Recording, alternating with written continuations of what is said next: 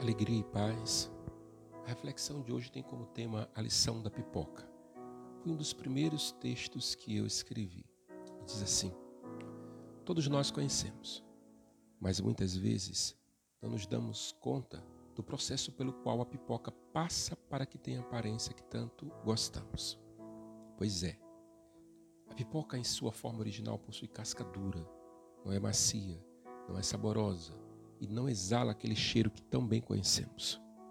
Em sua pequenez, a pipoca nem imagina que em breve, muito em breve, algo novo vai acontecer.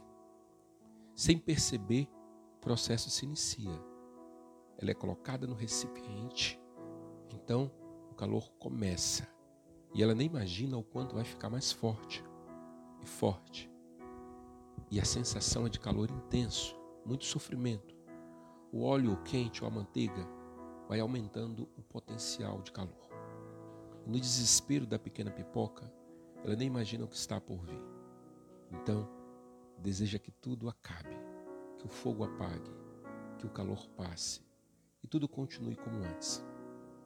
Mas o que ela não imagina é que para que ela possa se transformar em algo diferente, aquele aspecto alegre, saboroso, para que ela seja maior do que é, ela precisa passar por todo esse processo doloroso.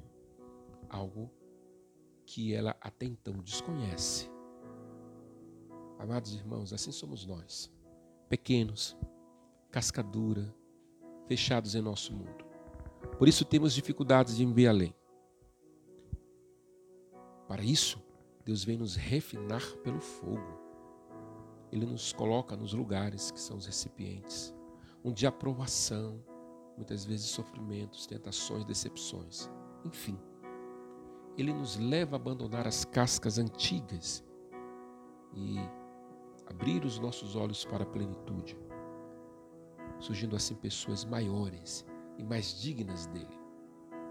Podemos associar também aquelas pessoas que Deus faz de tudo para que sejam abrasadas pelo fogo. Mas mesmo com o tocar do Espírito através do calor, essas pessoas insistem em continuar com a capa velha, grossa, sem se importar com o calor da presença de Deus pois elas estão mais preocupadas com suas próprias mágoas, decepções, traumas, e por isso perdem a oportunidade de se abrir para a mudança. Continuam pequenas e com aspecto triste. Entre algumas causas da dificuldade, algumas pipocas, não estarem se abrindo, pode ser o medo, a teimosia, a insistência em continuar sendo quem são, ou até mesmo porque não conseguem superar o fogo da provação, das lutas e da própria cruz. Não superaram os medos, as mágoas, os traumas e por isso não podem se tornar pipocas agradáveis. Contudo, devemos tomar, por exemplo, as pipocas que se deixam refinar pelo fogo. E ao passar por esse doloroso processo, se transformam em algo que jamais acreditavam que podiam se transformar. O sofrimento faz parte do processo humano. A igreja nos ensina que muitas vezes esse sofrimento se torna caminho de conversão. Deixe ser abrasado pelo fogo que restaura o fogo do Espírito Santo.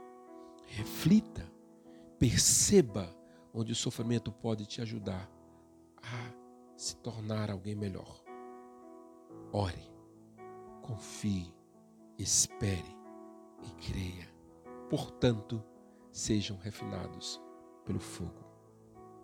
Que o Senhor te abençoe e te guarde, hoje e sempre. Amém.